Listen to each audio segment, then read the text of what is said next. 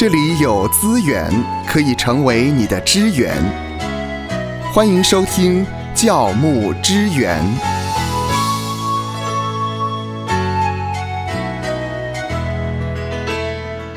今天教牧支援的栏目仍旧为您邀请牧师来到我们节目当中。在过去呢，我们曾经谈到了教牧人员他服侍的场所，也就是提到了教会。牧师呢也说到很多关于教会非常重要的一些特性，还有它的特质。那今天我们就要来谈一谈在教会工作的呃非常重要的一个角色，那就是牧师了。对，因为教会里面当然最重要的角色就是牧师嘛，哈。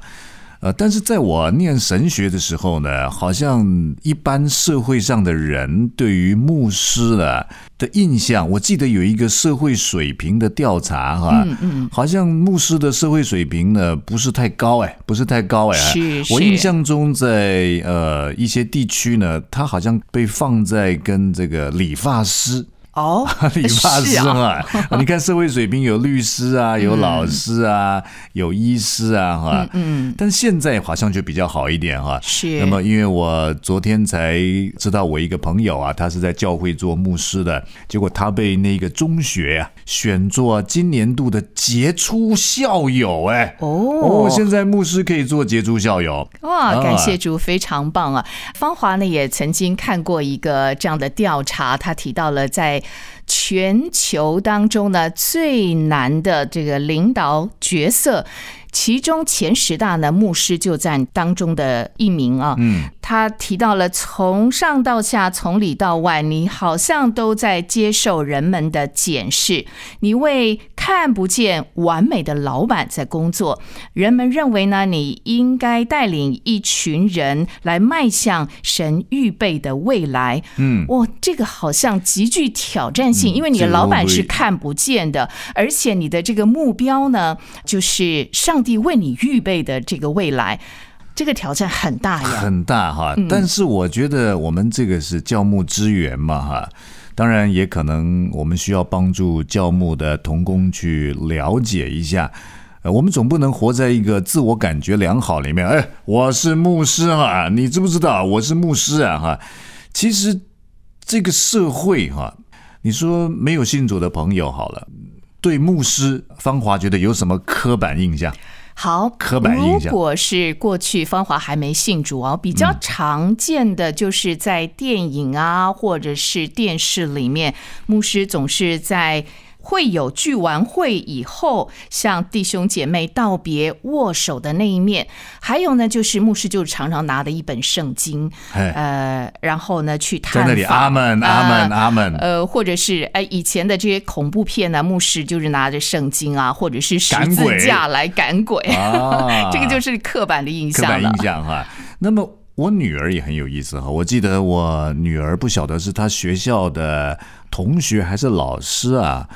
呃，那么因为我这个身份呢，斜杠也很多嗯嗯嗯，啊，我又是是牧师啊，又是神学院的老师啊，嗯，也是一间机构的这个算是执行的负责啊。我女儿在学校呢，就介绍她爸爸，哦，那她怎么介绍啊？啊，她说呢，很奇怪，他他介绍他爸爸是牧师，呃，没错呀，啊没有错，没有错，他爸爸是牧师啊，但没有想到学校啊，呃，当然我印象不是很清楚是同学还是老师说，牧师啊，牧师不是不能结婚。啊，那你爸爸怎么可以？那你爸爸奇怪啊，你爸爸怎么会生你啊？啊，牧师，呃牧对牧师不是不能结婚啊？呃，我我我的印象是神父不能对结对对，婚啊所，以可能一般社会上的人哈、他们对于什么牧师啊、神父啊，嗯，有可能会分不清楚，分不清楚、哈那要怎么来分辨呢？我想有，我们也顺带聊一聊这个呃神父跟牧师间的差别好了哈。如果你是教牧童工，有人这样问你说啊，哎，奇怪啊，那你牧师怎么会有太太啊？怎么会有小孩啊？哈，其实神父并不是在我们所谓基督新教里面神职人员的这个职称了哈。神父是天主教的，嗯，啊，他又称叫做啊司铎。司铎思铎，呃，其其实英文叫做 father。father 不就是父父的亲意思吗？父亲，对啊对对。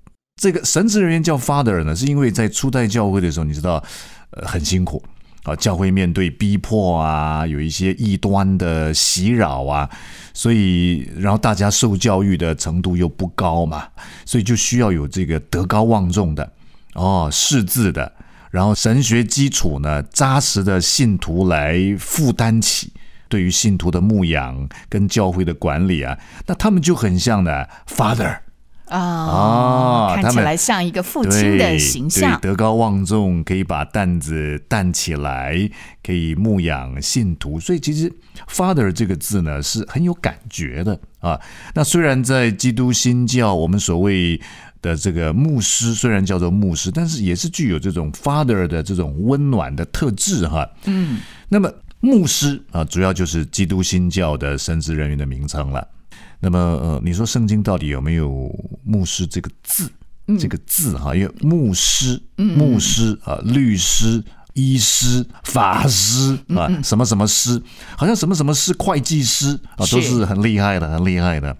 但是严格来讲呢，圣经是没有牧师这个字，哦，没有牧师啊。没有牧师。我是从希腊文来看的、啊。哦，一般人可能会引的是以佛所书四章十一节啊，嗯啊，说到说神所赐的有使徒，有先知啊，有传福音的，有教师牧师和教师。嗯嗯，你说有啊有啊有啊，在以弗所书四章十一节就有牧师哎哈，但是其实希腊文那不是牧师啊，哦，不是牧师啊，不是牧师，不是哦，那是什么？那那那对对对，那是什么？那是什么哈？那么其实和合本的修订本啊，他已经把以佛所书四章十一节做了修订了哈。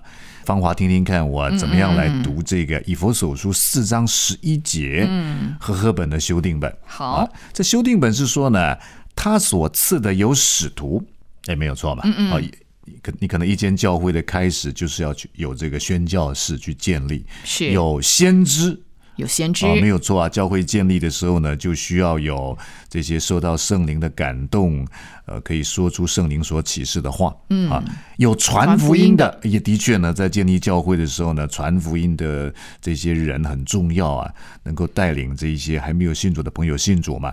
哎，接下来赫赫本修订版本的翻译是有牧者和教师、啊，牧者牧者牧者教师。啊，那牧者跟牧师不就差不多呃吗？其实你发现了，为什么和合本的修订版把它翻译作牧者？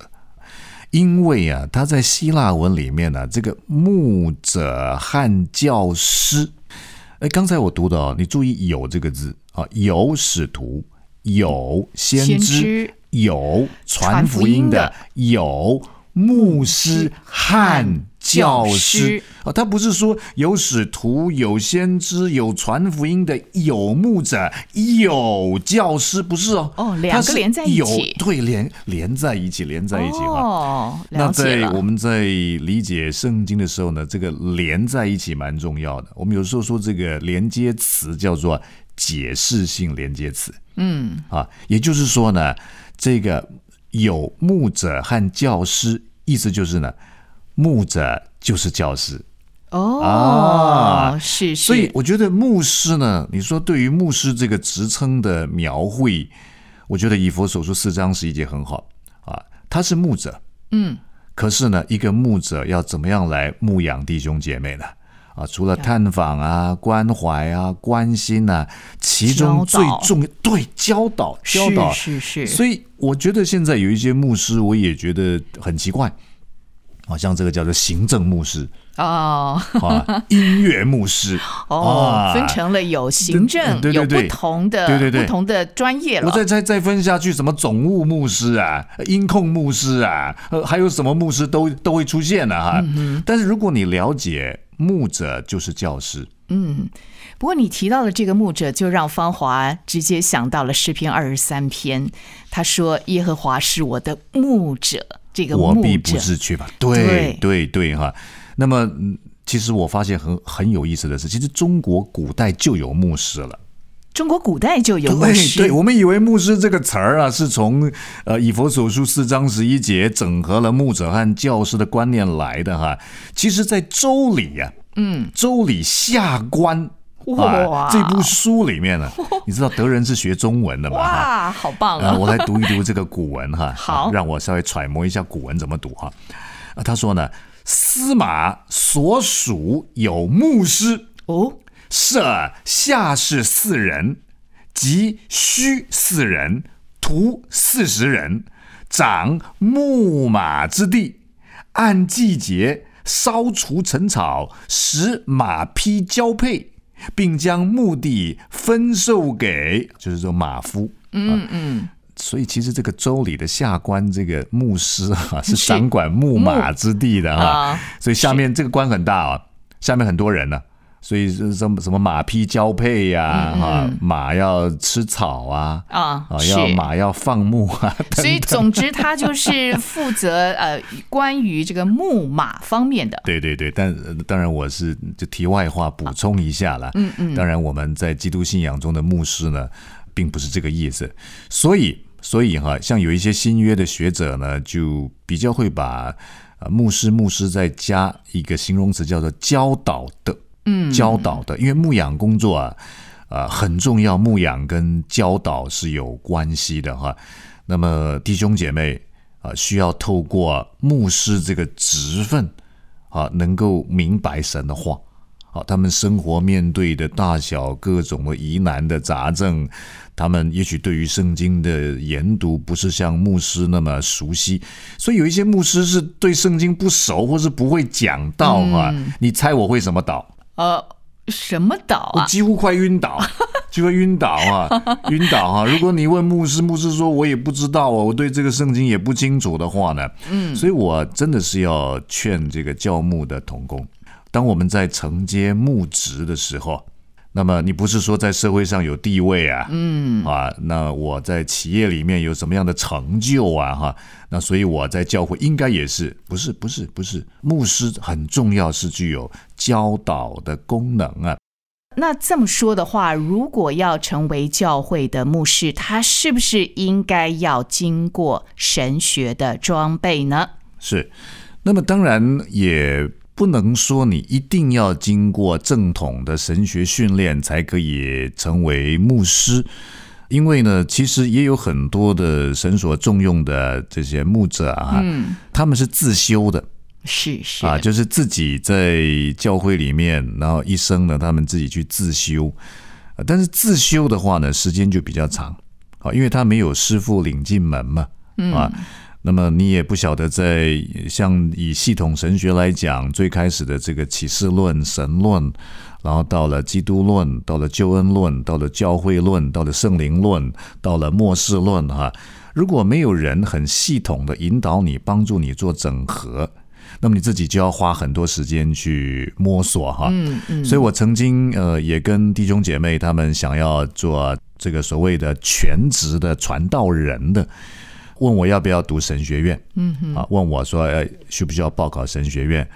我基本上是比较鼓励的，鼓励啊。那包括像我们也有空中的神学院嘛，嗯嗯。啊，在各地也有一些正统的神学院，你可以透过神学院两年或三年的这个装备呢，可以很快的知道哦，原来路加福音呢，我要应该要看一看 Howard Marshall 的研究。是啊，在陆家的著作里面，就是可以有师傅引进门，你可以少走很多的冤枉路，嗯啊，而且呢，有一个师徒关系对你也是好的，啊是是，以及像我自己来讲的话，因为在读神学院里面，我这个神学院呢，就是前后期啊，我要读三年嘛，啊，那前后期大概有每一届有五十个人。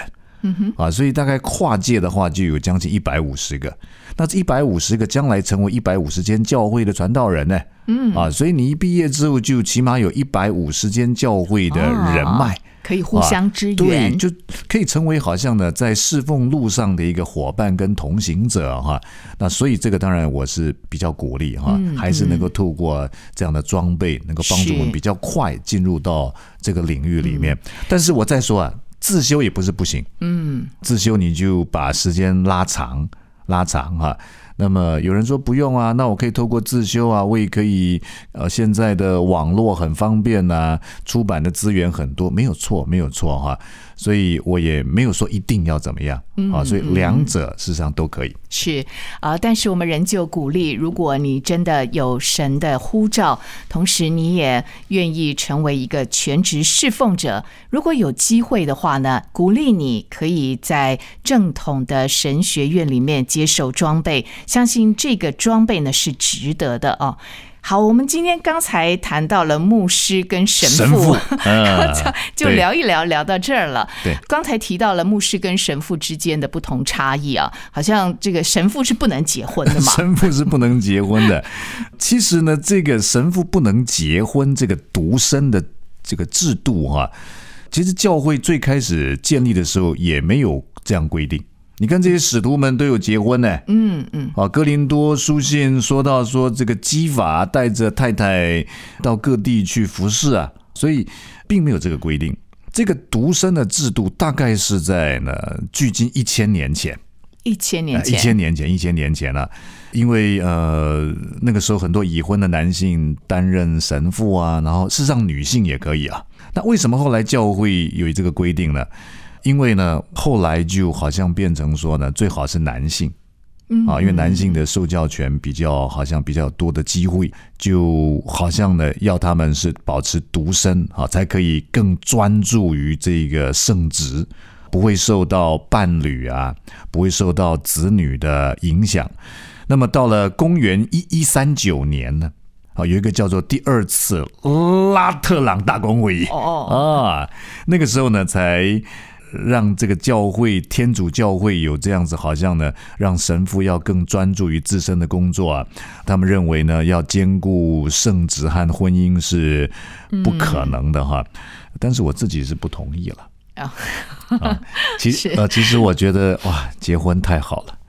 我觉得结婚呢，让我 无后顾之忧啊，无后顾之忧啊，更更能够理解一个家庭的不容易。对对，我都想说，那个神父啊，真的很辛苦还要自己弄吃的，自己这这个打扫，自己哦，当然也不能说这样子了哈。嗯嗯。糟糕，我把我秘密讲出来了。你不会打扫，你也不会煮饭。不能说我不会，是我的贤内助帮助我。对对对对，他体恤我嘛。是。当然，我们家的组合也是因为我太太是就是家庭主妇。嗯，当然这又可能会提到说有一些牧者会因为经济的状况，但是我觉得我鼓励我们就是要在侍奉里面有一个信心的生活。其实像我从一开始出来侍奉，那么我们就是有一个观念，就是太太在就是在家里面，然后呢，包括我们的孩子。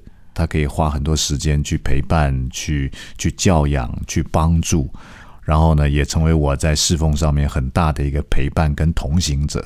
所以我倒觉得结婚说分心哈，这个是甜蜜的分心，而而且在分心里面，似乎又能够更加帮助我们专心。嗯啊，不晓得这样讲芳华可不可以体会 啊？是啊，我相信呢，你们有很好的一个分工，这样的话呢，就可以专心的在服饰的工厂里面尽心竭力。我觉得这个做工的果效应该是一样，上帝都要赏赐的，它成为你非常好的一个后盾。对，所以呢，在今天的节目里面，我觉得我们就把好像如果我们是身为牧者的。我们也不要有一种自我感觉良好哦，好像觉得我是牧师就是高高在上。那我是牧师呢，别人就应该把我当做像会计师啊、律师啊、医师那样的一个角度。但没也没有错，我们需要自己尊重我们的这个圣职。但是千万不要忘记，牧师、牧师、牧师的“师”这个字，嗯，它有老师的意思。就像以佛所书四章十一节所说的，和合本修订版的翻译。有牧师和教师，牧师他必须是教师。一个牧养最重要的功能就是一个教导的功能。如果身为牧者你不会教导，或是不擅长教导，或是不委身于教导，你怎么可以成为一位牧师呢？啊，因此期盼今天透过这个节目里面，也能够帮助教牧的童工。在教导这一块，紧紧把握住啊！愿神赐福收听节目的你，就让这一次的教牧支援成为你侍奉的资源。